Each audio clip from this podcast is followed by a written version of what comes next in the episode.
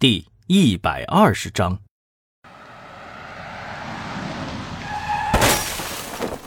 一星眼睁睁看着汤虎飞了起来，然后重重的落在了地上。一星心里大叫不好，立即拨通了交警的电话，然后赶紧冲过去查看情况。汤虎这时候已经躺在地上，只有出气儿没有进气儿了，眼睛直愣愣的盯着天上。五官都在汩汩流血，美元金条撒了一地，引得路人是疯狂的哄抢。一星摸了摸他的颈动脉，垂头丧气的坐在了地上。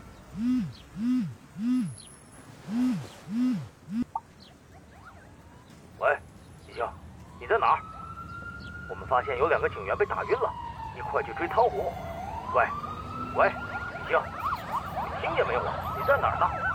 你怎么不说话呀？哎，你那怎么有那么多警笛的声音呢？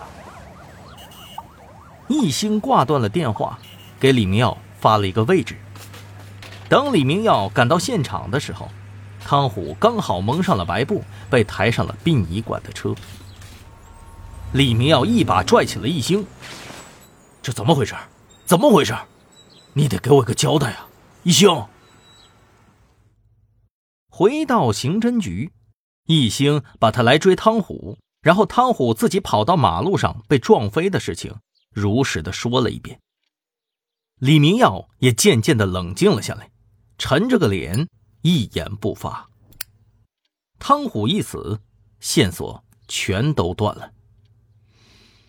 嗯，事到如今，难道真的只能重新开始了吗？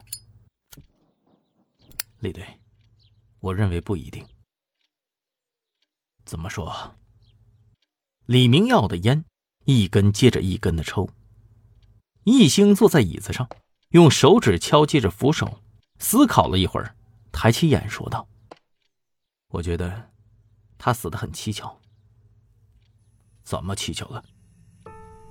我们放下他在被追捕的途中出事不说，司机撞的人，第一时间就弃车逃跑。”丝毫没有查看现场的意思，这不奇怪吗？而且，我隐约感觉这辆车似乎是新喷涂的颜色。李明耀听完之后点点头：“嗯，你想要怎么办？我想去找一下交警队。李队长，麻烦引荐一下吧。”行。李明耀打了几个电话以后。就让一星离开了。看着一星干劲满满的背影，李明耀瘫软在了椅子上，闭上了眼睛，脸挤成了包子褶，人似乎又苍老了几岁。正午时分，一辆大巴缓缓驶过，留下了一星盯着马路对面看着。对面悬挂的牌匾上写了七个大字：“滨海市交警大队。”你好，我想找一下赵队长，可以帮忙联系一下吗？啊，嗯，我给您找找。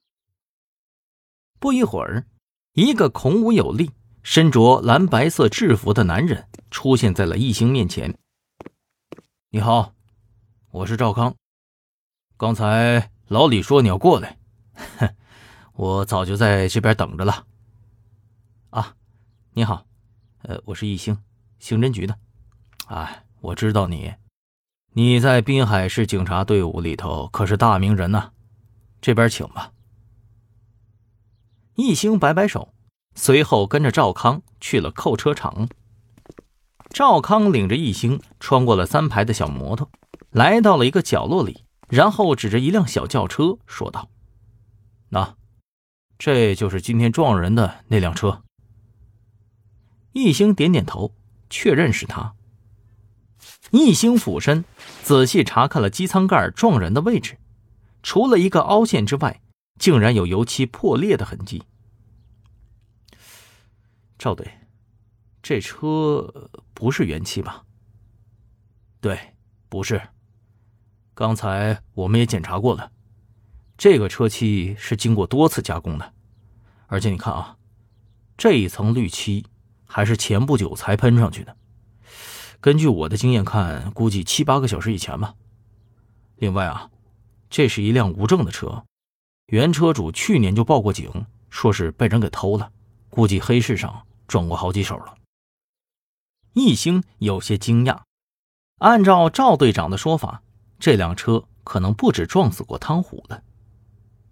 易兴仔细的检查了车内的物品，并没有发现什么可疑之处，但是。